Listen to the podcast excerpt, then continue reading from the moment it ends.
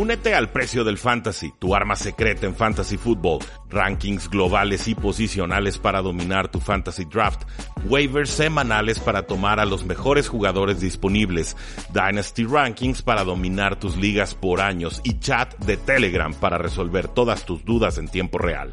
Visita stam.store diagonal precio NFL o da clic al link en este episodio para suscribirte.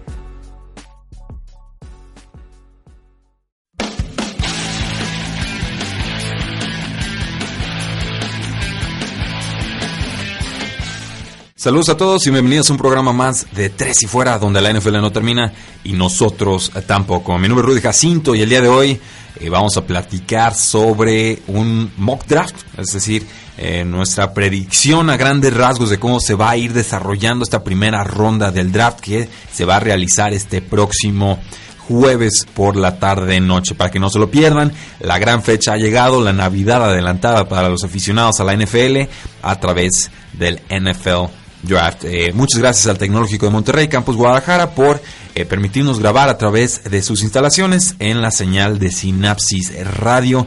También, pues bueno, dar un agradecimiento a Oscar por eh, estar acompañándonos el día de hoy, por haber preparado un mock draft, que no es cualquier cosa, ¿eh? un mock draft es, es bastante complicado, se ve fácil hasta que te toca hacer uno. Sí, es la primera vez que hago uno formalmente. Obviamente en años anteriores decía aquí va a tal persona, pero nada tan. Llegas a un punto y dices, ¿quién me queda? ¿Quién, quién pongo ¿Quién sobra? ¿Quién sobra? Exactamente. Entonces fue muy divertido, me gustó mucho y este un gusto estar aquí. Me urge que sea el draft. Eh, sí, ya viene, ya es hora. La, ya. la carga emocional para tener el primer pick es, es horrible. Eh, bueno, eh, le echaron muchas ganas, es lo que puedo decir. Arizona se, se, esmeró mucho por conseguir esa primera selección global. Ahora sí, que sí. Es divertido, eh, pero no la quiero volver a tener. No, pues veremos qué es lo que eh, sucede. Pero, pues ya saben, damas y caballeros, síganos en todas nuestras formas de contacto. Estamos en Facebook, en Twitter, en Instagram. Ya tenemos canal de YouTube. Se pueden suscribir a este podcast. Lo encuentran como Tres y Fuera NFL y se descarga desde sus celulares. No se lo pierdan. Vamos a estar haciendo cobertura, eh, ahora sí que ronda por ronda, de todo lo que va sucediendo en este draft. Pero antes de meternos al draft, hubo noticias tan importantes que no las podemos dejar de lado. Primero, pues el calendario de la NFL ya se anunció y ya sabemos que los Patriotas de Nueva Inglaterra, campeones del Super Bowl, se estarán enfrentando a los Pittsburgh Steelers en el Sunday Night Football de la semana 1, dejando entonces el juego de los Packers contra los Osos de Chicago como el juego inaugural, a, ahora sí que de forma conmemorativa eh, o en alusión a los años, a los 100 años que ya tiene de vida la NFL. Recuerden que la NFL tuvo una era previa al Super Bowl y entonces tiene hay un, como una especie de doble calendario y va celebrando lo que le conviene a la NFL cada eh, temporada. ¿Qué te parece este juego de, de, Sunday Night Football? Ya lo hemos visto muchas veces sí. a Patriotas Steelers en, en, en semana 1. Sí, siempre ha sido un partido bueno, siempre ha sido un partido que se espera robado por Patriotas o que trae mejor equipo. Pues generalmente viene mucho mejor un equipo cuando se enfrentan porque siempre es como en semana 10, semana 12 por ahí. Eh, me gusta mucho. Creo que vamos a ver qué hace cada equipo en el draft. Creo que llega superior Patriota, sinceramente, a pesar de... De que no tiene receptores. Exactamente, y, ni de, y liniera defensiva, linieros defensivos. Sí. Entonces, pero de todos modos creo que lo que ha pasado en Pittsburgh ha sido muy, muy disruptivo. Y estoy emocionado, me gusta ese partido. Bueno, pues veremos qué es lo que eh, sucede. Ahora sí que el, el, gusto morboso para los aficionados a los Patriotas van a estar colgando el banderín número 6 sí. frente a los otros que tienen, tienen seis banderines. O sea, les empatan y los pusieron juntos. Sí, yo ya desde hace rato sentía que este iba a ser el juego de la semana 1. Mi duda era en un principio si iba a ser el inaugural o algún otro eh, prime time. Y finalmente, pues va a ser el penúltimo juego de esta eh, semana. En noticias aún más importantes, los Seahawks firmaron a Russell Wilson a una extensión de contrato. ¿Se acuerdan que lo platicamos a grandes rasgos? Era que Russell Wilson le puso un ultimátum al equipo, 15 de abril, o ya no firmo extensión hasta que se expire el contrato y le tomaron la palabra, le creyeron la amenaza y le ofrecen un contrato tremendo de cuatro años y 140 millones de dólares que lo firma hasta el 2023. Esto incluye 65 millones de dólares eh, de, de, signing bonus, o sea, al, al instante sí, en que firmas ya te aparecen en tu cuenta, maravilloso, y los 107 millones en dinero total garantizado. Esto lo convierte en el jugador número uno pagado en toda la NFL, superando a Aaron Rodgers. Eh, dos preguntas, Oscar. Primero, eh, contrato adecuado no adecuado, merecido no merecido. Y segundo, y creo que esta es la pregunta más crítica, ¿se puede ganar un Super Bowl pagándole tanto a un solo jugador? Eh, la primera pregunta primero. Yo pensé que, que, estaba buscando más. De hecho, hay un programa donde digo que no deben de pagarle lo que pide y estoy seguro que mucha gente me criticó. Pero yo pensé que andaba rondando arriba de los 40 lo que quería. Entonces se me hace muy buen trato para ambas partes. Creo que es un coreback que es top 3 en mis ojos. Entonces sí, bien merecido. ¿Se puede ganar un Super Bowl? No. Sinceramente creo que no. Creo que tiene que haber ese, ese descuento de parte del coreback que hemos visto, visto en muchas ocasiones como lo hemos visto con Patriotas. Es muy importante. Es, un, es, es el deporte donde más se juega en equipo de todo el mundo. Y es imposible que un solo jugador te lleve a la gloria. Eh, ahí hago la pregunta y fue tramposa porque yo difiero y es algo que he estado reflexionando mucho en estos días. Eh, sé que está de moda esto del coreback novato y te llenas de superestrellas y agentes libres y haces todos los trades del universo y, y de repente como vemos tanto esa fórmula creemos que es la única manera de ganar. Eh, Mike Ryan estuvo a una remontada histórica de ganar un Super Bowl con un contrato, si mal no recuerdo, en un top 5, top 6 sí. de la época, no era, no era un descuento. Eh, Drew Brees estuvo a una jugada mal marcada de llegar a un Super Bowl y también era de los quarterbacks más caros de la temporada pasada. Y entonces, eh, entiendo que es una gran ventaja tener ese quarterback competente a, a descuento con ese primer contrato de, de novato pero yo sí creo que eh, el problema no es tanto darle muchísimo dinero a un solo jugador, sino darle ese muchísimo dinero a un jugador que sea de promedio para abajo. O sea, si le das ese dinero, 30, 35 Cousins. millones de dólares, eh, sí, posiblemente a un, a un, Kirk Cousins o quizás un Matthew Stafford, por lo que mostró sí. el año pasado. Eh, no es el caso en estos momentos, pero quizás un Derek Carr. O sea, a un quarterback de nivel eh, promedio, medio, alguien que quizás no te esté elevando el nivel de la franquicia. Entonces sí, yo creo que ya te, te metiste en camisa de 11 varas y se te va a complicar llegar a un Super Bowl. En el caso de los Russell Wilson, eh, Seahawks sería absolutamente irrelevante sin él. Y, sí, y, y su, en toda su historia, cómo sufrieron para encontrar un quarterback. No olviden, este equipo firmó a Matt Flynn para ser titular y Russell Wilson lo reemplazó sí, como novato. Y fue un quarterback de tercera ronda, entonces fue un golpe de suerte, entre comillas. No, no, de 100%, de suerte. Entonces, en realidad encontraron su quarterback por fin de suerte. Sí, y, y, ves el equipo como está armado y, y, sin Russell Wilson no funcionaría. No, no me importa nada. que quieran establecer el juego terrestre. No, sin Russell Wilson ese, ese esquema no, no, De por sí ya era ya iba con freno de mano. Sí. Quitas a Russell Wilson y es como si le quitaras el motor. Entonces en ese sentido reconozco que Seahawks sí. eh, quiso mantener a su quarterback. Le paga obviamente mucho dinero, pero creo que para el año 3, año 4 podría verse como un descuento por la forma tan acelerada en la que está creciendo el espacio salarial y sobre todo porque ya sabes que el, el contrato más grande siempre es el que sigue. Sí, de hecho ahorita que mencionas el, el espacio salarial y cómo ha aumentado, el problema es que los salarios de los corebacks va subiendo más rápido. Sí, que claro. El, que el del salario. Entonces, cuando escuché la propuesta de Russell Wilson que estuviera ligado directamente al aumento del espacio salarial, a mí no se me hizo tan mala idea. Simplemente pones en tus libros, ¿sabes qué? Cierto porcentaje va para nuestro coreback, le seguimos pagando, pero obviamente como va incrementando eso nos va a dar más. Porque si tú le subiste 15 a lo mejor en este contrato y tu tope salarial nomás sube 7, desde ahí ya te estás ahorcando tú mismo. Sí, Entonces, eh, no sé cómo lo manejaron o cómo lo estaban estructurando, pero a mí no se me hacía tan mala idea. Eh, entiendo la idea. Lo que el Seattle no iba a hacer era establecer un precedente distinto, porque sí. el coreback es el que te marca la línea a la, sí. a la, hora de negociar. Entonces, en realidad no es nada más la negociación con Russell Wilson, es la de Russell Wilson y todas las que vienen sí, después. Segui seguirían muchísimo. Así es, si empiezas a atar tu, tu, espacio salarial a un porcentaje o al crecimiento del salario, pues los de atrás te van a pedir lo mismo. Entonces, creo que Seattle prefirió pagarle más en dinero garantizado, decirle, pero no me vengas con tus inventos. Sí, creo que a final de cuentas lo que querían evitar ambas partes era evitar la etiqueta al jugador sí. franquicia. Creo que finalmente fue eso. Y qué bueno que llegaron a un acuerdo. Sí, así es. Y ahora eh, hubo otro movimiento con los Seattle Seahawks antes de la primera pausa, un trade importantísimo que se da entre los Kansas City Chiefs y los Seattle Seahawks. Obviamente con la extensión que le dan a Russell Wilson se acaba el dinero y hay otras renovaciones importantes. Decide Seahawks deshacerse del defensive end Frank Clark, quien ha tenido por lo menos nueve capturas en sus últimas tres temporadas. Lo mandan a Kansas City y a cambio reciben una primera ronda del 2019, que es la selección número 29 global, una segunda ronda del 2020, si recuerdo bien, y un intercambio de terceras rondas. Esas creo que también son del, del 2020. Sí. Entonces. Eh, 19. 19. 19, ok. Entonces de esta temporada. Una primera ronda, una segunda ronda futura y un intercambio de terceras rondas. Primero, ¿cuál es tu opinión sobre Frank Clark? Y pues quizás quién gana, quién pierde este trade. Eh, o cómo podemos explicar la intención de ambos equipos al momento de hacer este canje. Mira, yo veo, hay dos formas de ver este, este trade. Me gusta mucho para ambas partes, sobre todo porque Kansas es un equipo que necesita ganar ya. tiene un equipo suficientemente bueno para decidir que nomás necesitan uno o dos jugadores para hacer ese equipo contendiente.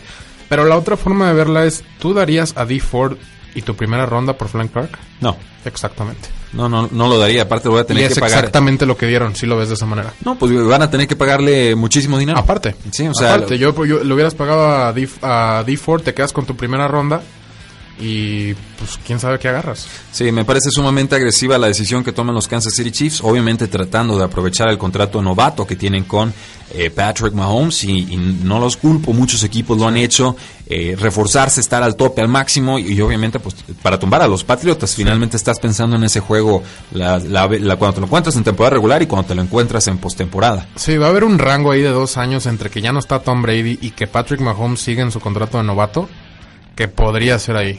Creo que están yendo todas las canicas por eso y después de renovar a Patrick Mahomes vemos qué hacemos. Sí, pero eh, me parece muy alto el costo. Y con Seahawks, insisto, muy lógico. Si el jugador está inconforme y no le ibas a pagar ese dinero, sácalo, consigue un mundo de picks. Eh, ahora sí que creo que estafaron a Andy Reid. Me parecen muchísimos picks. Sí, sobre todo porque Seattle nada más tenía cuatro picks en todo el draft en todo el draft. Ahora tienen dos primeras rondas. Así es. ¿Y de qué renovaciones podríamos platicar? Pues quizás la del linebacker Bobby Wagner, entre otros jugadores eh, estelares. Vamos a una pausa comercial y regresamos a Tres y Fuera. Saludos a todos, regresamos a Tres y Fuera, donde la NFL no termina y nosotros eh, tampoco. Ya platicamos sobre, sobre, Russell Wilson, platicamos sobre Frank Clark, ya hablamos un poquito sobre ese juego de los Patriotas contra los Pittsburgh Steelers. Eh, Oscar, ¿qué nos depara el resto del programa? Draft, mock draft. Este, hicimos aquí un mock draft un poco rápido, pero creo que interesante. No sé si tú tuviste chance de, meterte un poco a eso. Eh, a grandes rasgos, mira, sí realicé uno, pero no sé ni siquiera si vale la pena irlo comentando en tiempo real. Lo, eh, lo, lo, comparamos. Lo podemos rebotar, así es, pero eh, vamos, la yo creo que tú tienes más elaborado el, el, un poco, el proceso. pero he visto suficiente como para dar mi opinión. Ok, bueno. Eh, ¿Cuál es la primera selección global a quién tomarán los Arizona Cardinals y cómo se va entonces desarrollando el resto de este mock draft? Eh, me quedé viendo mi computadora como media hora cuando empecé esto con ese primer pick. De verdad lo pensé mucho. Y antes de decir el pick, quiero decir algo que ha estado surgiendo que supuestamente Josh Rosen ya está convenciendo a Kingsbury y todo eso. Me agrada cualquiera de los jugadores que escojan. ¿Por qué? Porque si agarran a Bosa, deciden quedarse con Rosen y significa que Rosen logró convencer a su entrenador que no necesita a Kyler Murray, que no necesita al jugador que ha estado persiguiendo durante siete años y que él puede hacer lo que quiere Kingsbury. Entonces, eso por ese lado me emociona mucho. Pero luego veo Kyler Murray es como amor perfecto. Entonces, Kyler Murray, primer pick general. Eh, tiene, tiene sentido, ha estado muy sonado. Eh, me parece tan obvio que me preocupa. eso, es lo que, eso, es lo que, voy a decir al respecto. ahora sí que ¿Cuándo se en qué momento se supone que aficionados y gente de medios y dueños de la NFL y jugadores y todos sabemos antes de un draft quién es la primera selección. De hecho, lo dijo Kaim, dice, me preocupa que todo el mundo sepa qué vamos a hacer y nosotros tampoco, lo dijo la semana pasada. Bueno, pero su, su tiene que ser de político. Claro, sí, de hecho, me gusta mucho cómo habla frente a los medios, será quien sea como general manager, pero es muy bueno para hablar con los medios. Bueno, o sea, como diciendo, no sabes, no sabes seleccionar jugadores, pues sí sabe hablar. Sí, hay, hay gente, hay ah, gente. hay gente que no sabe hablar con los ah, medios. Pues, bueno, pues para eso y es bueno para ponemos a Hugh Jackson, el general manager de, Arizona Cardinals y ya está, ¿no? Sí. Pero bueno, seguimos con el tema. Arizona Cardinals tomaría entonces en la primera selección global a Kyler Murray, el quarterback de Oklahoma, el quarterback más preciso, el quarterback para mí más talentoso. La duda es si tendrá el peso y la constitución física suficiente para soportar los golpes en la NFL. Entonces, eh, ¿dónde nos deja esto con San Francisco y el pick número 2? Eh, creo que es un poco obvio. Estás en una división con Russell Wilson y ahora Kyler Murray, dos los dos corebacks que yo diría que son los más móviles, inteligentemente móviles, porque hay unos que corren nomás por correr. En, la, en tu misma división tienes que jugar dos veces contra ellos por año. Entonces, creo que necesitas completar ese, esa línea de linieros defensivos, valga la redundancia, con Nick Bosa, que puede ser que sea el mejor jugador de este draft. Ha habido preocupaciones de lesiones, pero creo que es un algo seguro. Sí, el talento es indiscutible, no es tan eh, poderoso, digamos, quizás como un Miles Garrett, que no, que fue seleccionado muy alto por los Browns hace, hace, poco, pero muy técnico, muy capaz, muy productivo. Dos lesiones de gravedad que lo dejaron fuera de temporada regular en, colegial, pero eh, un pick indiscutible, un pick altísimo. Eh, para mí el jugador más talentoso en este draft. Eh, yo si fuera Arizona lo tomaba o bajaba posiciones, yo no seleccionaría coreback, por más que me guste Kyler Murray, porque no es solo Kyler Murray, es lo que estás dejando en la mesa, ya sea un, un mundo de picks eh, o, la comparativa es Josh Rosen y Nick Bosa, ¿no? Entonces ahí, ahí, hay que poner las cosas en la balanza, esa es mi percepción, pero sí creo que San Francisco tomaría a Nick Bosa sí o sí, si es que le cae a la segunda eh, zona. Sí, creo que tiene más duda Arizona de si Quinn Williams o Nick Bosa que San Francisco. yo, yo, he estado leyendo muchísimo sobre esto y están 100% con Nick Bosa, ni siquiera están pensando en Quinn Williams en dos. Eh, Quinn Williams eh, se parece un poco más a lo que te ofrece de Forrest Buckner, que es un jugador muy capaz, que el primero que tuvo más de 10 capturas en los últimos 6 años, si recuerdo bien la estadística de San Francisco, pero igual ya consiguieron a D. Ford de Kansas, entonces creo que ahí más o menos ya pudieron cubrir ambas bases, ¿no? Presión interna y presión externa y ya cualquiera de los dos que le caiga a San Francisco será muy bienvenido. ¿A quién tenemos en la tercera posición con los Jets de Nueva York? Yo creo que van a intentar buscar para empezar a salir de ese pick. Obviamente en este mock draft no le metí trade porque si no se arma ahí. Porque si no se arma divertido. Sí, exactamente. Y muy divertido diría yo. Este, Quinn Williams, para mí el mejor jugador del draft. Eh, eh, lo juntas con lo que ya tienen ahí, con lo que agregaron con CJ Mosley y empiezas a, soldar esa defensa para que tu ofensiva con Darnold y Le'Veon Bell empiecen a producir. Entonces creo que es un jugador muy explosivo, creo que encaja bien ahí y les falta esa presión interior. Muy bien. Eh, eh, con Connie Williams a mí lo que me preocupa es que solo es un año de producción colegial. Eh, fantástico, inigualable, especial, pero es un año. Entonces Nick Bosa nos ofreció un poco más que eso más o menos, por las lesiones creo que se andan dando ahí en snaps. Eh, difiere un poco, pero, pero entiendo. Sí, sí, te entiendo. No, el, el, vivir ahí, el estar ahí en la universidad tres años de siendo titular es muy diferente, aunque estés lesionado. Sí, y, no me voy a poner a, pelear mucho, decir, ah, Nick Bosa, Quinn Williams son dos prospectos así que eh, buenísimos y, cada quien escoja su veneno, ¿no? No, no, hay, no hay mucho que reprochar. En la cuarta posición es donde se empiezan a mover las aguas un poco más. Creo que en, esa, en ese top 3, Kyler Murray, Nick Bosa, Quinn Williams, no cambia. pareciera que son tomados. Por ahí creo que un nombre se puede colar en ese top 3, eh, que sería Josh Allen. Y, Podría ser. Y yo a él, a él es a quien lo tendría proyectado para los Oakland Raiders. ¿A quién tienes tú? Yo tengo a Ed Oliver. A Ed Oliver, el otro pass rusher. Sí. Platícame de, Ed Oliver. ¿Por qué Ed Oliver y no eh, Josh Allen? Fíjate, hace aproximadamente nueve meses, cuando empecé a ver que el primer pick iba a ser mío, me empecé a investigar como buen fanático y ya viendo al siguiente año. Eh, los primeros dos eran Nick Bosa y Ed Oliver. Fue, lo fueron durante casi todo el año hasta que pasó Quinn Williams se ha demostrado que sí sigue siendo ese jugador, simplemente tuvo conflictos con el coach, en el combine se vio muy bien y como dice Gruden, pass rushers are hard to find. Sí, sobre todo si los mandas a Chicago. Exactamente. Eh, muy bien, quinta posición, llegamos con los Tampa Bay Buccaneers. Yo creo que ellos también estarían dispuestos a bajar posiciones, pero eh, creo que la necesidad más importante que tiene Tampa es la de linebacker. ¿Tú qué opinas? Mi jugador favorito.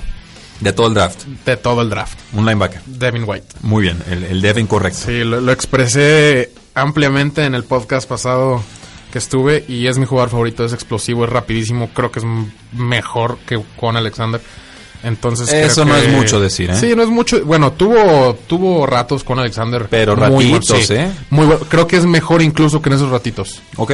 Entonces es un upgrade significante y me encanta este jugador. Y no veo, incluso estando Josh Allen, lo toman a él. Sí, eh, Devin White es un jugador comparado a Raquan Smith, el que fue tomado por los Osos de Chicago la temporada pasada, un todólogo, un jugador fantástico. ¿Por qué digo que aquí podría haber trade? Es por el equipo que hay después de ellos y son los gigantes de Nueva York. Exactamente. Josh Allen, ¿Te gusta Josh Allen para los Josh Allen mágicamente cae al sexto lugar. Lo ha dicho Gerelman. No me voy a forzar a escoger un coreback. Creo que se va a quedar con Eli. Creo que no va a escoger un coreback en, su, lo que queda de vida. Yo ¿eh? tengo una teoría ahí que Eli se va a quedar dos años para asegurar al coreback de Clemson. y te lo juro que cada vez me suena más lógico eso. Te asegura Eli ser el primer pick durante los próximos dos años. Estoy riendo porque me imaginé un delfín con un cigarro diciendo, oílos. y hasta creen que me van a ganar el, el coreback que yo quiero. Sí, pero... Pues, eh, pero eh, teniendo a Eli, ¿aseguras ese primer pick overall? No, quién sabe. No, estás en contienda, pero no lo aseguras. Sabe? Pero bueno. Porque, porque Dolphins está en completa reconstrucción. Sí, pero ellos quieren a tú el siguiente año. Yo estoy hablando de dos años después para Trevor Lawrence de Clemson. veremos, yo creo que si ya está pensando a dos años, eh, ya ha dicho, a se lo lleva, se lo lleva a la fregada, ¿eh? Sí, se lo lleva la afición. No, no, ¿qué afición se lo lleva? Se lo no, yo creo que la afición antes que, que Mara. Se va a tirar del acantilado. Eh, entonces, bueno, les cae Josh Allen mágicamente, no pueden no tomarlo.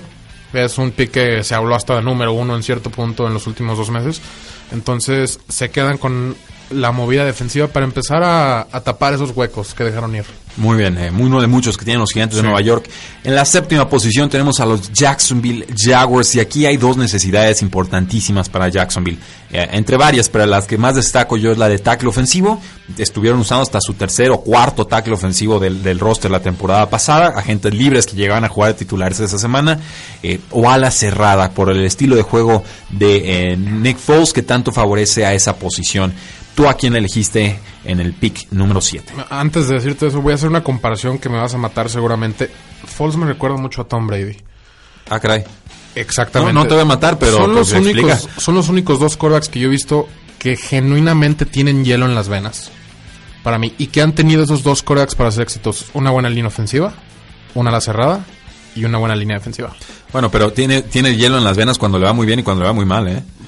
A Brady normalmente es más cuando le va bien. Sí, pero creo que ha sido el otro jugador que yo he dicho, ese muchacho le vale en qué juego esté, él siente que está en su casa y que está lanzando, aunque tenga siete jugadores encima. Y lo eh, hemos visto con Filadelfia en varias ocasiones. Este offseason vamos a ver cinta de juego de Joe Montana. Eh, puede ser, sí. Eh, bueno, total. TJ Hawkinson, Iowa. A la cerrada. Eh, Foles necesita ese ala cerrada que tuvo en Filadelfia con Zach que lo ayudó a llegar muy lejos. Tom Brady lo tuvo con Gronkowski. Eh, la línea defensiva ya la tienen. Otro, otra opción aquí sería tackle ofensivo, como dijiste, pero creo que TJ Hawkinson es mejor que el mejor tackle ofensivo que hay. Ahí estoy de acuerdo. Eh, solo ojo, ahí hay un tackle ofensivo de Florida, del mismo estado que los Jacksonville Jaguars, se llama Jawan Taylor, y creo que está entre Hawkinson o, o Jawan Taylor ahí la, la selección. En octava posición están los Detroit Lions, segundo año de Matt Patricia. Tienen que reinventarse, tienen que mejorar. Creo que Matt Patricia está en la sillita caliente. Eh, ¿Qué va a ser? ¿Un refuerzo ofensivo o un refuerzo defensivo? Eh, yo pensé defensivo por Patricia, exactamente. Eh, dije aquí podrían sorprender, pero si ya se fue Hawkinson, entonces no hay ningún receptor que yo considero que podría estar en el 8. Obviamente un corredor no tampoco. Entonces yo creo que se van con el mejor jugador disponible, Sean Gary, de Michigan. Eh, no tiene la productividad que imaginamos para hacer un pick top 10, pero su, su techo y sus cualidades físicas son impresionantes. Estoy de acuerdo, pero sí me parece que está ahí un peldaño por debajo de otros nombres que has mencionado. Es, el, es ya la segunda etapa de linieros defensivos. Bueno, yo lo pondría más empatado o parejito con Rashawn Gary, ¿eh? te voy a decir. Eh, creo que Gary, eh, creo que Allen todavía se alcanza a colar en ese top 3, top 4, y ya para mí de Rashawn Gary para abajo, de sí, para abajo, es un segundo nivel magistral, muy bueno, pero que no pareciera ser candidato a ser tomado en ese top 5. Eh, eh, creo que queda entre Josh Allen y Ed Oliver. En este draft lo tenemos con Ed Oliver. Eh, pick número 9, los Buffalo Bills. situación extraña, se han reforzado la ofensiva con muchos receptores. Necesitan algo de línea ofensiva. Pass rush tampoco sobraría. Un ala cerrada también caería de lujo. ¿En qué dirección fue tu, selección? dado que ya no está Rashawn Gary ni Ed Oliver, ni nadie les llegó que esperaban que alguno de esos les llegara. Agarran a Jawan Taylor, el jugador que dejaron pasar los Jacksonville Jaguars, para proteger a su coreback pick sano, pick seguro, pick útil, exactamente. Eh, top 10 y creo que va a ser el único lineal ofensivo que podría colarse a ese top 10. Eh, no hay nada que refutar ahí si necesitan reforzar esa línea ofensiva y sobre todo darle mayor protección a Josh Allen, el quarterback, no Josh Allen, el pass rusher. Va a estar de flojera, estar diferenciando los nombres. en contra. ojalá no, no sea seleccionado por el mismo equipo, ¿eh? Estaría interesante. Oh, no, Estaría muy, muy interesante. Josh Allen pasa para. No, no. Ya, si de por sí no, sufría. No se puede porque es defensivo, pero estaría bien que cambiaran a los Buffalo Josh Allens. Oh, sería, sería terrible. Eh, en fin, eh, vamos con la décima posición. Los Denver Broncos. Eh, todo nada para. Ahora sí que para su quarterback. Y no me refiero mm. precisamente a Joe Flacco. Sí, exactamente. Para allá iba. Yo creo que Drew Lock. ¿Drew Lock? Sí. Yo creo que Drew Lock es el segundo coreback en irse porque ha habido reportes desde hace mucho tiempo que el güey lo quiere, que el güey está enamorado de él. También hay reportes de Gruden, pero yo creo que el güey ha sido más, más puntual y lo ha hecho saber que le gusta, que lo quiere. Yo creo que la van a jugar, van a intentar jugarlo algo como Far Rogers, dejándolo sentarse 3, 4 años. Creo que Joe Flaco va a fracasar y va a terminar entrando en el segundo año. Yo tengo mis dudas sobre Drew Locke y te voy a decir porque creo que este es el año definitivo para Elway. O hay respuesta o, se va, por más leyenda que sea en ese estadio. Y creo que ese estatus de leyenda ha sido eh, contraproducente porque entonces si se le puede cuestionar en esa, en esa región. Pero una selección como Drew Locke es una selección a futuro. Estás pensando, voy a estar aquí un rato. Yo, y yo creo que lo que necesita, va, lo que va a buscar, no, no sé si necesito, no, lo que va a buscar son refuerzos inmediatos, jugadores de impacto año uno. Y, no veo a Drew Locke en esa línea. Sé que la rumorología ha apuntado que Locke y, y Elway están hechos el uno para el otro. Yo pensaría que por ahí puede caerles una ala cerrada y quizás no Fant sería el, caballo negro en discordia. Sí, eh, no se han asustado los Broncos de tomar alas cerradas, perdieron a Matt Lacoste, se les han estado lastimando, renovando a, Jeff Hurman, pero eh, por ahí hay otro jugador, se me está escapando nombres, que llegó lastimado el ligamento cruzado anterior en el 2017, enseguida me, me viene a la mente, pero no ha podido tener un impacto tampoco. Entonces, Creo que queda muy mal anclada esa posición de ala cerrada. No Fant es buen bloqueador y sobre todo puede ayudar a Joe Flaco que siempre ha favorecido los pases cortos a los Titans. Onceava eh, posición, vamos con los Cincinnati Bengals y me intriga mucho tu selección aquí. Eh, solo falta un equipo que se enamore de ti y que no le importe tu problema en el corazón. Montez Sweat, Mississippi. Montesuet, a ver, ¿qué trae Montesuet en el eh, corazón? No han dicho exactamente que es solo lo, así que algo que saben los equipos que nosotros como aficionados o del medio no podemos saber es que tienen de salud, porque es un reporte que se les entrega a los equipos desde el combine, que lo revisan, a lo mejor ellos mismos lo hacen pruebas después. He leído que hay muchos equipos que ya quitaron por completo de su pizarrón a Montesuet no todos, hay unos que todavía. Entonces, si no es, si no lo quitaste, lo tienes top 15, estoy seguro. Sí, por talento no hay nada que discutir. El asunto del corazón, pues pudo realizar el resto de sus pruebas en los Calvin Combine, entonces eso, eso a mí me deja un poco más tranquilo.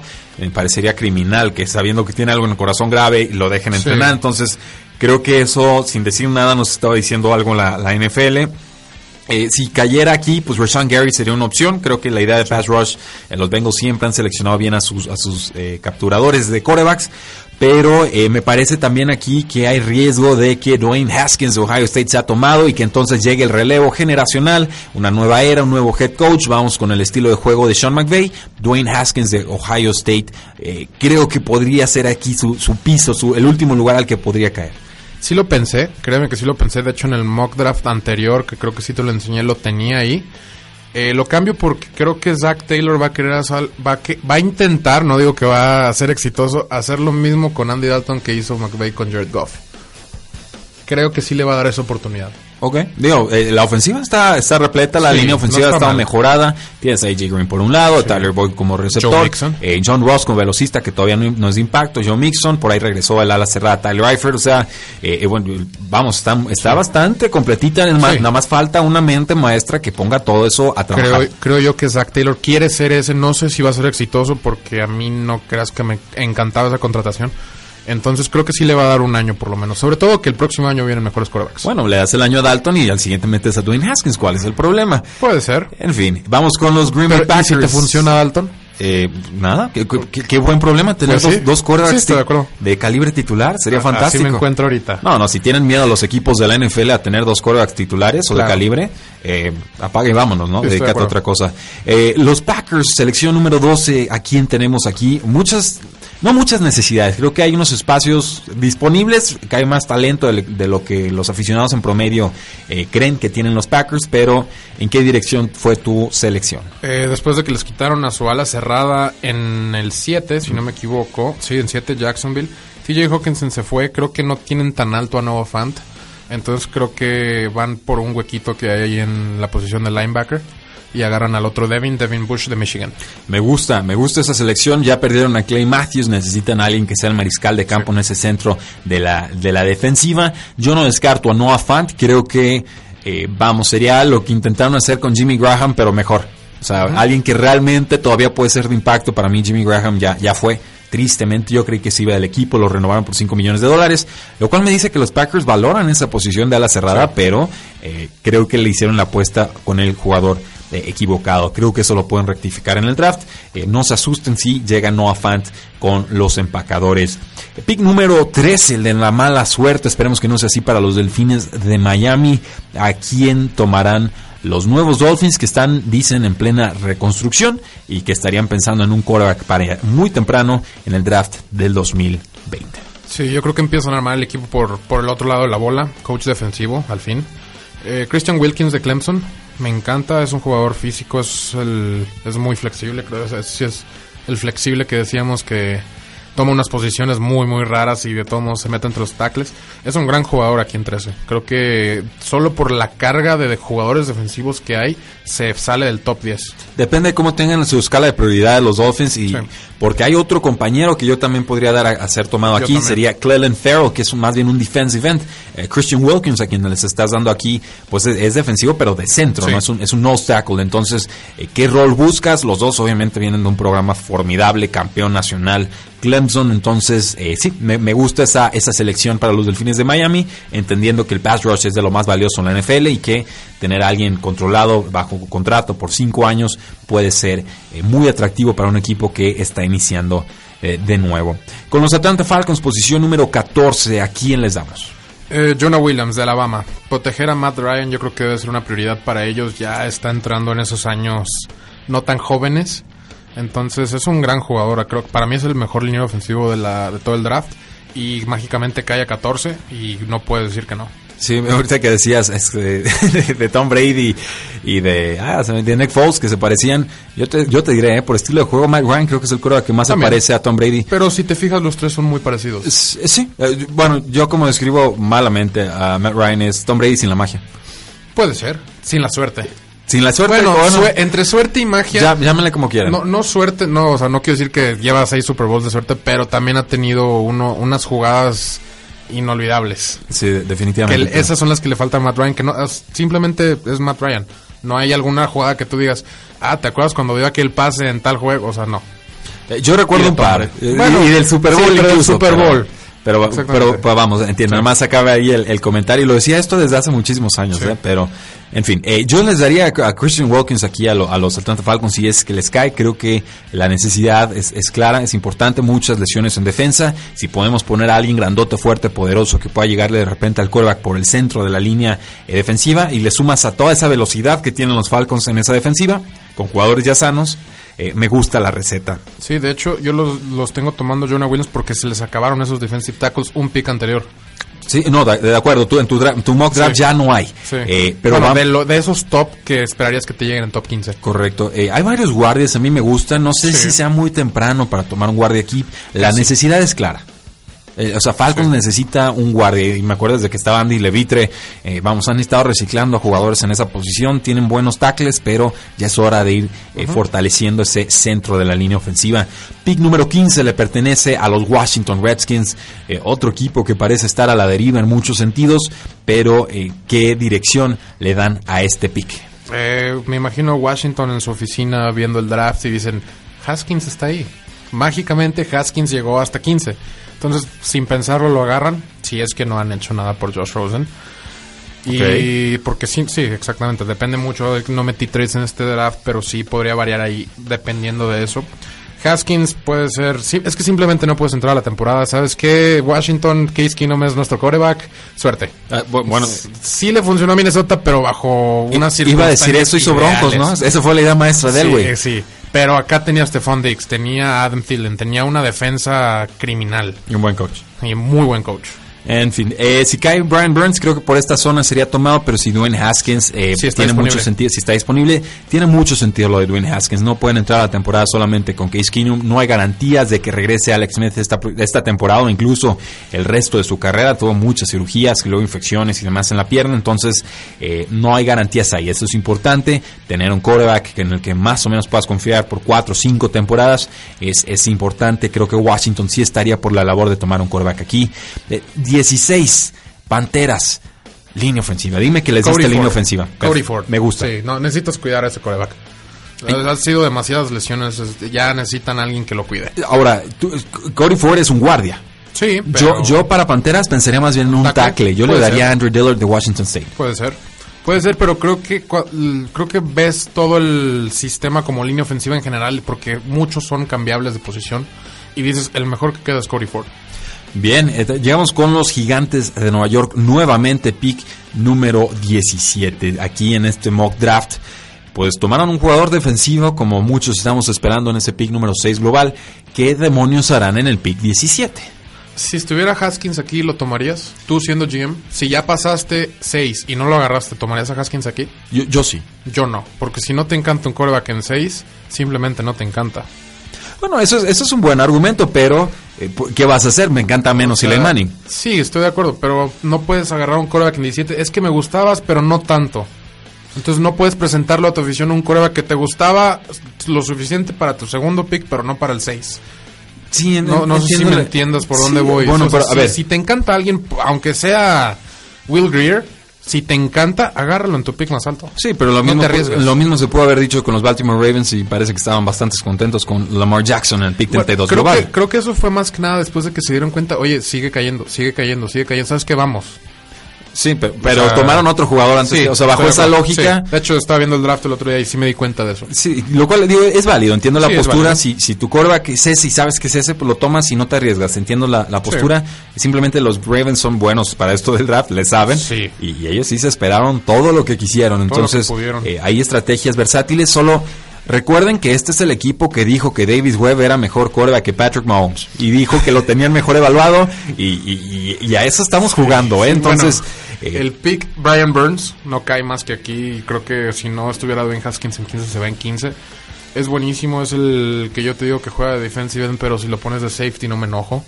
Porque es muy bueno y ahí es donde empiezas ya a cubrir esa, esa línea, ese front seven en Gigantes y espera saber qué hace Eli Manning. Interesante, me gusta, me gusta ese movimiento. Entonces, llegamos ahora sí que a la segunda parte del draft. Llegan los vikingos de Minnesota, una temporada complicada, que Cousins no dio lo que se esperaba, sus receptores fantásticos, pero no fue suficiente. Eh, para mí la, más importante eh, necesidad que tienen los vikingos es línea ofensiva. Eh, ¿Fuiste en esa dirección? Sí, cambié después de que me regañaste. Ah, perdón. te dije que podías dejar tu mock draft como estaba, simplemente eran, eran apuntes profesionales. No, sí, estoy de acuerdo. De hecho, lo que más tuve trabajo es encontrar cuál tenía el valor suficiente para el 18. Por, creo que por eso no me fui de lleno el, eh, ayer que te enseñé el mock draft. Pero sí los tengo tomando a Garrett Bradbury de NC State. Oh, me gusta. Bradbury es un jugador al que le tengo un cariño especial. Mientras más lo estudio, más me va llenando eh, la pupila. Hay algunos mock drafts que no lo tienen en la primera ronda. Yo creo que sí pertenece ahí y puedo ver que a los vikingos les gusta un jugador tan profesional, líder, eh, capaz como Bradbury, a quien creo que teníamos en nuestro lugar número uno en el ranking posicional. Eh, vamos entonces con los Titanes de Tennessee. Un roster muy intrigante el de los Titanes de Tennessee. Eh, compiten bien, son aguerridos. Eh, faltan algunas superestrellas en posiciones claves, no, o sea, son jugadores de promedio para arriba, pero hay, pocos líderes en cuanto a producción en el campo. yo me iría con defensiva para, los Titans aquí, por simplemente por el valor de draft, pero hay muchas opciones. Eh, así como dijiste, tienen, me, puse a revisar, dije, sí tienen receptores. A lo mejor no tienen ese Antonio Brown o ese, ese Beckham, como dices tú, pero sí tienen receptores, no porque quiera una opción para DK Metcalf, de hecho. No tomé, decidirme por línea ofensiva por, y curiosamente fue porque vi, vi varios, vi, muchos videos y todo lo que quieras. Eh, hay alguien que hace mucha referencia a la temporada de Mariota en Oregon y si tú ves esa temporada de Mariota es algo así tipo Kyler Murray esta temporada. Entonces dije, ¿dónde está Mariota? ¿Qué le pasó? Y si te fijas, simplemente estaba muy bien protegido. Lo dejaban hacer lo que sabe hacer, que no lo están dejando hacer en Tennessee y no lo han dejado hacer durante cuatro años. Eh, tiene, tiene sentido. Yo le daría un receptor slot. Alguien, alguien capaz. Creo que por ahí un A.G. Brown podría caerles de, lujo. Un Marquise Brown que es muy explosivo. Si hay algún jugador que se pueda parecer uno del Beckham en este draft, creo que Marquise Brown sería el, que tiene ese potencial de, techo. Yo creo que no se acercan a, a DK Metcalf y te voy a decir por qué. Yo recuerdo un nombre seleccionado por este equipo en segunda ronda muy temprano y se llamaba Dorial Green Beckham, otro jugador de presentil 99 en condiciones atléticas. Eh, proyecto complicado, tenía sus, focos rojos, pero eh, amarillos casi rojos, pero apostaron fuerte, querían que fuera el receptor que creciera con Marcus Mariota y simplemente no, no funcionó. Obviamente por el carácter del jugador, pero eh, con DK Metcalf poca producción colegial, etcétera, etcétera, etcétera. Siento que como que como que todavía necesitan curarse un poco de ese proceso porque sí la el divorcio eso fue bastante feo cuando de DBG como le decían, fue cambiado a las Águilas de Filadelfia. Aquí yo podría ver un obstáculo tipo Jeffrey Simmons de Mississippi State. Eh, ¿Por qué no un quarterback? Yo sé que tomaron a Ryan Tannehill es un contrato un año. Pues, si les gusta alguien como Daniel Jones, que esté aquí disponible, un Will Greer, pues adelante. Creo que tiene sentido, sobre todo con Marcus Mariota entrando a su último año de contrato. Y a prueba. Ya, tener ese plan B. Sí, claro. O sea, vas a demostrar que eres perfecto. Sorprendería a mucha gente, pero creo que no estaría mal. Yo soy de la idea de que nunca puedes tener demasiados quarterbacks buenos y tienes que estar haciendo la apuesta, incluso si ya tienes a tu quarterback titular por lo menos una vez cada dos años. Esa es una filosofía eh, personal. Llegamos a los Pittsburgh Steelers, pick número 20. Dales un cornerback, dales un cornerback. Ya, ya sabes, Byron Murphy, Washington. Les diste el cornerback equivocado. Exactamente. Oh, Dios mío. Este sí lo dejé porque eh, para empezar, siempre defensa. Siempre en primera ronda defensa para Pittsburgh. Le estás dando mucho beneficio de la duda a la franquicia, ¿eh? Sí. no, saben, no saben desarrollar a jugadores de la secundaria y se la pasan tomando a los jugadores más atléticos que pueden, pensando que los van a poder adaptar al sistema. Puede ser que sí. Y no han podido. Pero ¿tú qué crees que haga Pittsburgh entonces? Yo creo que si está aquí disponible ambos cornerbacks, se irían con Greg Williams de LSU. Un jugador más atlético, eh, portentoso, poderoso. Le saca de repente las tecleadas, está siendo muy criticado en ese sentido, pero me da más el aire de Pittsburgh que, el que traes. Para, de hecho, curiosamente, para mí es el cornerback número uno porque ve el partido contra Ole Miss. DK Metcalf no existió en ese partido. Como en varios otros. Sí, bueno, por la lesión y, y muchas cosas. Pero ese partido me sorprendió lo bien que lo jugó. Lo jugó con la cabeza. Ese partido. Y eso me gustó mucho.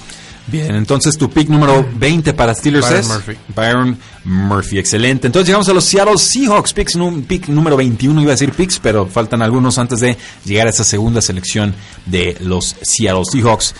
¿Quién te gusta aquí en esta posición? ¿Quedan pass rushers? Si, si los hay, bueno, en, mi, en el mío sí, Cleveland Farrell. Me gusta. A mí todavía no lo tomaban, este, pues exactamente, ¿quién se acaba de ir?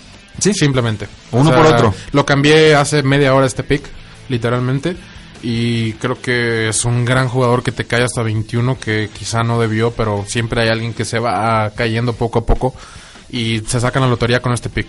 Si cayera una ala cerrada, creo que Seattle sería serio candidato para tomar a uno. Pensando sobre todo en Noah Fant, que quizás en este draft se fue un poquito eh, más eh, temprano. ¿Ya, ¿Ya lo asignaste, no? A Noah Fant? todavía no? No, yo ah, no. ok. bueno, sí, yo no. Yo ya lo había asignado, es, es, correcto. Se lo habían dado a los Packers, ¿no? Desde el 12. Bastante, bastante se alto. fue Hawkins en 7. Bien, eh, vamos entonces con los Baltimore Ravens. Aquí veo línea ofensiva, sobre todo centro. Aquí veo receptor. Creo que un receptor o cinco le caerían muy bien a este equipo.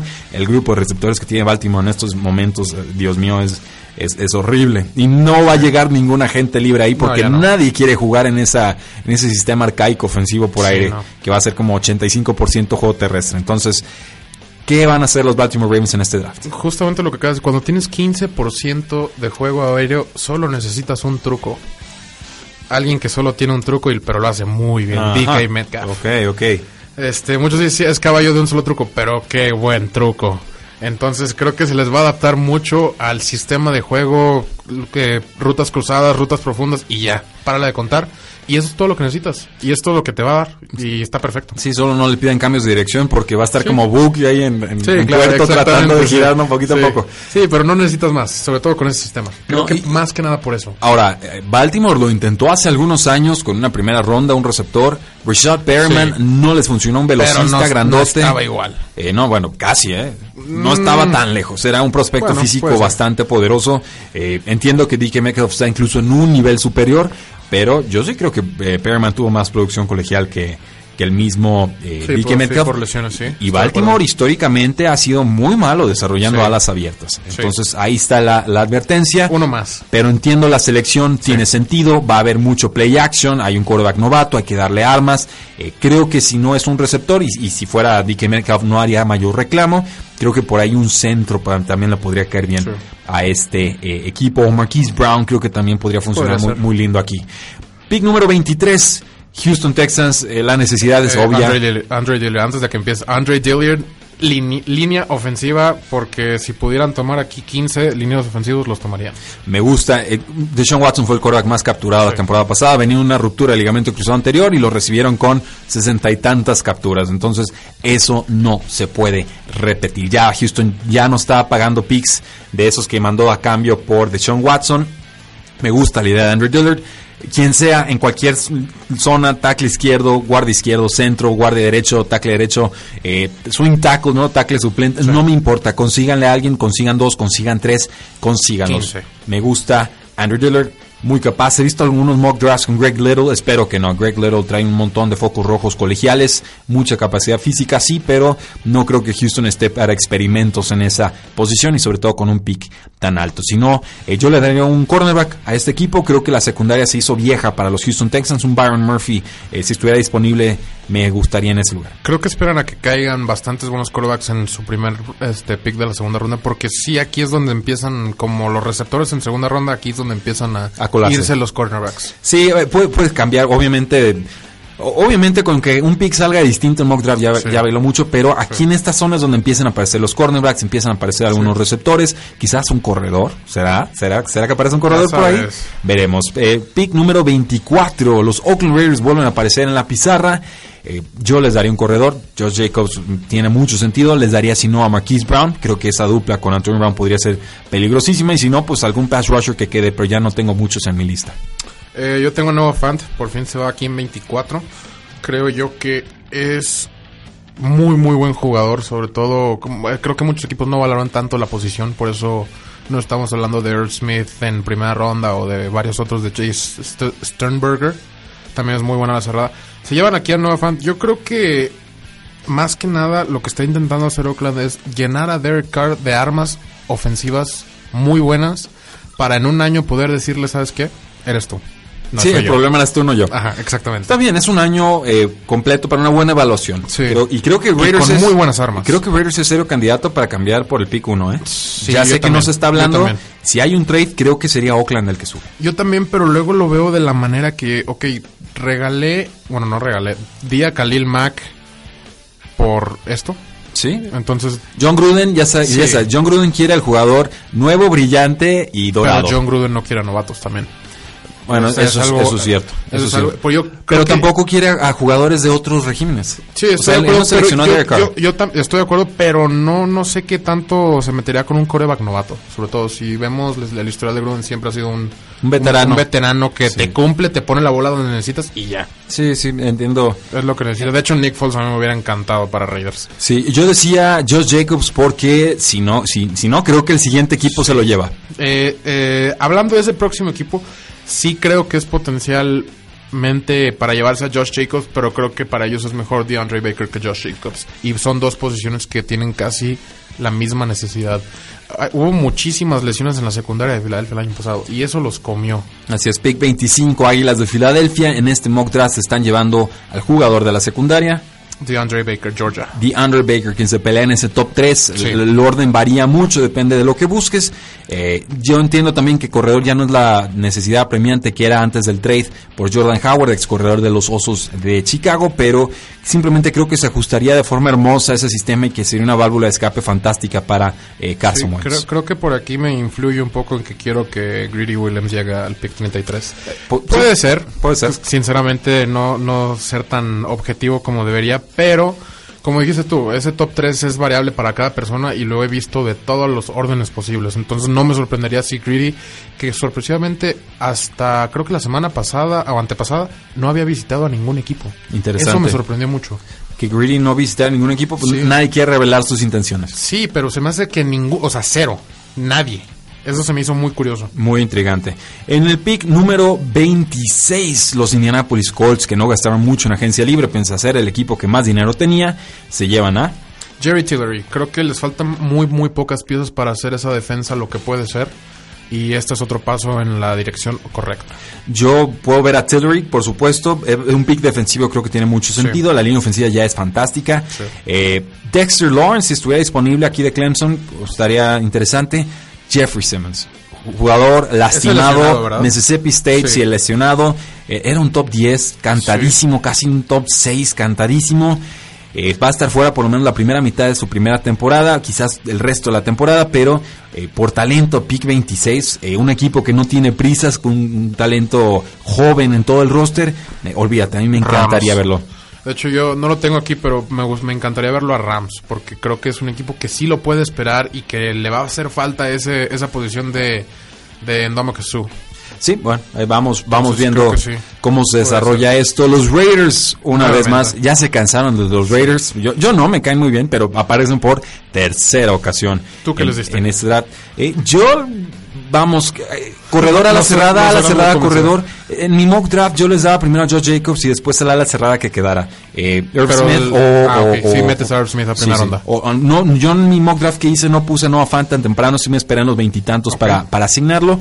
Eh, pero era, simplemente anticipándome al movimiento de Filadelfia. E-, ese era mi temor eh, en, ese, en ese mock draft. Aquí creo que un cornerback tendría mucho sentido, creo que un quarterback tendría mucho sentido si hubiese por ahí algún interés, eh, no sé. Que permitiría a Gruden desarrollar, desarrollarlo a su manera y que para Las Vegas ya esté como él quiere, quizá. Más al punto. Un Daniel este, Jones estaba pensando si, si les gusta, por Creo que no es de su agrado. El que si cayera hasta acá sería Drew Locke. Si es que no lo agarra Denver. Que ahí en ese pick estoy 50-50, entonces no estoy 100% seguro por lo que dijiste tú. Eh, ¿Alguien sabe algo de Marshawn Lynch? No, ya no vuelve a sí, Ya no vuelve. Sí, este, Josh Jacobs aquí sin falta es, un corredor súper completo. Creo que va a ser más de lo que esperan por esa porque es tan completo. Sabe atrapar bolas, sabe bloquear, sabe correr, sabe correr por afuera, por adentro. Eh, me encanta la versatilidad que tiene. Y sobre todo, no tiene muchos acarreos colegiales. Sí, producía cuando tenía oportunidades, pero no viene con la metralla y el desgaste histórico que un corredor de Alabama suele tener. Llámese Mark Ingram, llámese el que ustedes gusten y manden. Lazy. Siempre llegan muy trabajados a la NFL con, con desgaste en las llantas. No así Josh eh, Jacobs. Creo que Drew Locke, no se me olvidaba que está disponible, él sería el quarterback, no, no Daniel Jones para mí. Los Chargers, pick número 28. Eh, no es un roster que necesite mucho. Sí, a mí me costó mucho trabajo este pick porque en real vi el roster y dije, pues, pues tienen casi todo. Entonces, Rock. Es un Super Bowl. Sí. Rock, lo, digo con cariño. de Temple. Rock Yassin. Sí, es un corner que me gusta mucho. Es ese que creo que puede sorprender a muchos en cuanto a dónde se va en el draft creo que se pueden colar por ahí a, a la primera ronda porque tiene muchas cualidades que son muy enamorables para la NFL, que es algo que, que mucha gente toma en cuenta. Sí, eh, la secundaria es importante para los Chargers. Ya tienen a Derwin James en safety, por supuesto. Han tenido algunas lesiones en cornerback, han sufrido, etcétera. Sí creo que un cornerback podría tener mucho sentido. Un cornerback con un safety. Creo que alguna de esas dos, ah, quizás conseguir un compañero de baile más talentoso, completo, a, Derwin James, alguien con quien pueda intercambiar e improvisar, eh, sería ahora sí que fantástico. Imagínate toda la presión que manda Chargers y después todos los movimientos atrás de dos safeties. Weddle con Derwin James. No, va a ser, va a ser encantado. Y en rotación, imagínate formaciones con tres safeties. me hubiera encantado. Un, big nickel, como le dicen en la NFL. Eh, wow, eh, la verdad es que como banalista siempre tendré esa debilidad por, el, por el talento de, Chargers, aunque ya después la, la en tarde o temprano. la Cruz Azulen, como dicen por ahí. Sí, Rocky Sim para mí es el corner más sólido de toda la clase. Si no, pues algo de ayuda en la línea ofensiva también sería muy grata para eh, Philip Rivers en posición número 29. El día de hoy se confirma el trade de Kansas City, que este era el pico original de ellos, ahora le pertenece a los Seattle Seahawks y toman a... Eh, tiene que cubrir ese hueco de safety a Jonathan Abram de Mississippi. Eh, es un gran jugador, creo que es un poquito diferente a lo que están acostumbrados de esos safeties superdotados físicos que matan al receptor en, a, medio, a media recepción. Eh, pero este es un jugador muy, muy versátil. Me, me gusta cómo juega. Caza el balón. Es lo que más me gusta. Un cazador. Eh, los Packers están otra vez en el pick número 30. Ya les habíamos dado a quién. ¿Le tienen a, ah, Bush? Devin Bush, Muy linebacker. Eh, van ofensiva por este y porque Marquise Brown está ahí. Me encantaría verlo para Aaron Rodgers y Davante Adams. Creo que sería una combinación muy, muy buena. Y idealmente te toca TJ Hawkinson y Marquise Brown con Rodgers y Davante Adams. Está muy interesante eso si es que no les ganan a Hawkinson. Eh, me encanta este receptor. Inicialmente me preocupaba un poco el tamaño y porque pesa 160 libras y mide como 1.60 y algo creo. Pero es rapidísimo, es muy bueno con los pies, tiene una explosividad saliendo del quiebre y sobre todo después de la atrapada tiene muchísimas yardas. Muy bien, yo creo que los receptores de los Packers Pues ya tomaron a tres el año pasado, sí, de cuarta ronda en adelante, sí, Aaron Rodgers se peleó con ellos, sí, pasó todo lo que pasó en esa franquicia, lo sé, pero creo que les van a dar un año más, creo que no es tan urgente tomar a un receptor en primera ronda, yo más bien eh, pensaría en reforzar la línea ofensiva de los Packers con alguien como el guardia Chris Lindstrom de Boston College, que me parece más muy completo y lo tenía como mi guardia número 2 en este eh, draft. Vamos con Los Ángeles Rams, pick número 31, casi terminamos la lista. Eh, ¿Les mandas a Simmons? Eh, no. ahora que lo mencionaste me gustaría, la verdad sí, sí lo haría, pero les mando a Dalton Risner de Kansas State. Línea ofensiva se fue Saffold, hay un hueco ahí que va a ser notorio y creo que tienen que empezar a cuidar sobre todo a su corredor. Sí, eh, definitivamente han tenido movimientos eh, en esa en esa posición. Hay que reforzar la línea, hay que darle oportunidad a Goff. Ahora sí que es su quinto año y todavía no sabemos si él es el futuro de la franquicia o no. Están muy calladitos en ese sentido. Yo creo que los Rams se podrían atrever a no firmarlo. Eso es lo que creo. ¿Viste el Super Bowl? Sí, no, sí, sí. o sea, ¿tienes dudas de que puedan tener dudas? Sí, te entiendo completamente por dónde vas, pero no, no sé si dejas ir ese primer pick que te llevó al Super Bowl y ya eh, perdón, tiempo fuera. Jared Goff no, los llevó al Super Bowl. No los llevó al ¿eh? Super Bowl. Digo, nada más Pero era el coreback del equipo que llevó al Super Bowl. Y tiene algo que ver, quieras o no. Bueno, Trent Dilfer también era el coreback que los llevó al Super Bowl. Siempre me sacas un ejemplo que, que está horrible, pero bueno. A lo que voy Estamos de acuerdo que Jared Goff no es lo mismo. vamos, entiendo, lo que me quieres decir. Fue un contribuyente en la ofensiva importante. importante, exactamente. No fue la clave. No, creo que no fue la clave, pero creo que te da eso que necesitas. Volvemos a la idea de si le debes de pagar contratos récords a corebacks de promedio para abajo. También tengo la duda si fue Goff o fue McVay. Yo no. ¿No tienes duda? Ninguna. ¿Ninguna tú crees que Goff en... No en otro equipo se va a, la, Eric Fisher. Yo, creo que Goff puede ser muy productivo en varios equipos de la NFL. Yo sí tengo claro que el esquema aquí es el que está desarrollando más a Goff, que realmente Goff esté sobreexplotando de, o, aprovechando de sobremanera el sistema de, de Sean McVay. O sea, sí le doy un 70-30 de crédito a Sean McVay versus Goff. Y, eso no es nada contra Goff. Simplemente creo que muchos quarterbacks podrían funcionar el sistema de Sean McVay y que Goff más bien sufriría un poco más para adaptarse a otros sistemas de la NFL. Punto muy tangencial, pero bueno, ahí lo tienen. Patriotas de Nueva Inglaterra, muchísimas necesidades, receptor abierto, a la cerrada, la línea ofensiva siempre se puede reforzar, necesitan un quarterback del futuro, no sé si se atrevan a tomarlo en esta eh, primera selección, la secundaria también se hace algo vieja, las safeties, cornerbacks, los gemelos McCurdy ya tienen 32 años, eh, aguas, eh, o sea, es un sí, campeón del Super Bowl, pero eh, con muchas necesidades. me quedé pensando mucho en este pick, sobre todo receptores, pero después pensé, es Bill Belichick. Y de todo lo que mencionaste aquí, lo único que no mencionaste fue línea defensiva. Dexter. Lawrence, Vince Wilfork 2.0. Ah, oh. Bueno. Y más rápido. Y, sí, y más rápido. Y más rápido. Y más livianito también. Entonces, hace algo aquí Patriotas que es clásico Patriotas. Algo que nadie espera. Y Dexter Lawrence es un gran jugador. Podría verlo, esa, me virilla la cara nada más de acordarme del gordito de los Patriotas, a quien puede ver en vivo, por cierto, en la Ciudad de México. Pero eh, sí, sí podría verlo, pero creo que el pass rush es más importante y si hubiese alguno por ahí eh, lo tomarían.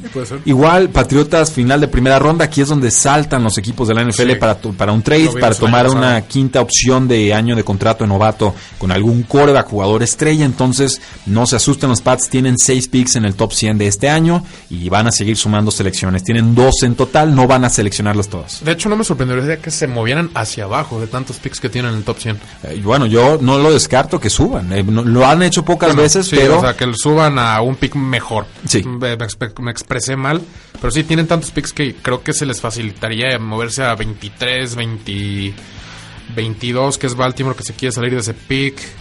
Eh, Filadelfia quizá. Seattle también se quiere seguir sumando. Quiere seguir sumando más picks. A lo mejor si le da la 32 y una segunda ronda. Eh, no estaría mal para Seattle. De hecho, estaría bastante bien. Entonces, creo que sí es candidato a moverse. Creo que de todos me encanta el pick del Dexter Lawrence, sinceramente. Muy, bien, pues ahí lo tienen, damas y caballeros, el mock draft de Oscar Huerta. obviamente eh, con sus prioridades, con sus sesgos favorables, desfavorables, y no lo digo como crítica, simplemente hay que reconocer que podemos ver 15.000 mock drafts y ninguno se va a repetir. Y nadie le va a atinar. Así es, y todo es según las preferencias y el análisis y el estudio de cada uno de los eh, analistas. Entonces, la labor que aquí hacemos es presentar los nombres, ir tratando de descifrar cuáles pueden ser las preferencias de los distintos equipos nosotros, obviamente comentar cuáles son las alternativas y entonces eh, permitirles por lo menos llegar con una idea un poco más clara de qué es lo que puede suceder en este primer día del NFL eh, Draft. Antes de irnos comentarios del pueblo, del público, nos dice Diego Martínez, hola, el último hashtag Bosa to the Bay o lo tomarán los Cardinals. Ya dijimos, creemos que Bosa llega a San Francisco. Eh, Bob Sanz, ¿será que Chucky, eh, John Gruden, pueda ceder a Derek Carr a su hermano que lo mande a Washington? No creo. Sinceramente. Eh, no, por el contrato yo creo que no. Sí. Porque ya le están pagando una millonada a Alex Smith. Ah, y a Case Keenum no está tan barato tampoco. 3 millones de dólares. Eh, Alex Smith está entre 18 y 20 millones de dólares más o menos. Sí, excepto un descuento eh, Case Keenum. Y Josh Rosen vale 1.5 y no lo quieren. Y es mejor que ambos. Posiblemente. Eh, sobre todo si uno tiene la pierna rota. Eh, Alan Soria, un gran saludo desde La Paz, Bolivia, excelente programa. Podrían hacer una reseña de los jugadores seleccionados fuera de draft y que destacaron en sus respectivos eh, equipos, que como jugadores que quedan fuera de draft. A un draft, yo creo que se refiere. Bueno, pues ya que acabe el draft, con, todo gusto podemos hacer el, análisis. ¿Qué es un Hayden Hurst? Nos dice Ander Berley, creo que está hablando de los Baltimore Ravens. ¿Por qué Will Greer cayó tanto este año? Diego Martínez, yo creo que ha ido subiendo. Eh, sí, de hecho empezó la temporada de draft, por así decirlo, en ronda 2 tardía y por ahí hay conversiones que se mete al 32. Eh, sí, yo creo que me gusta la agresividad controlada, así lo describió eh, alguien a quien respeto mucho como analista, pero agresividad controlada y algún equipo creo que se va a llevar un buen coreback ahí. Me, intriga, me intriga, me gusta más que Drew Lock, te lo dije, me gusta más que Daniel Jones, te lo dije, lo tengo ahí compitiendo con Haskins. Es algo notorio, yo, yo no puse a Daniel Jones en este draft. Eh, sí, no, y, creo que hiciste bien, pero algún equipo podría enamorarse muy fácil. E, ese pick 32 es ojo. Ojo con ese pick 32 porque si está eh, Daniel Jones ahí, estoy casi seguro que ¿Alguien se, va, en 32. Muy bien. Eh, muchas gracias a Jesús Sánchez por conectarse, a Rudimán también. Damas y caballeros, esto fue Tres y Fuera, donde la NFL no termina y nosotros tampoco. Muchas gracias, sigan disfrutando su semana. Tres y Fuera.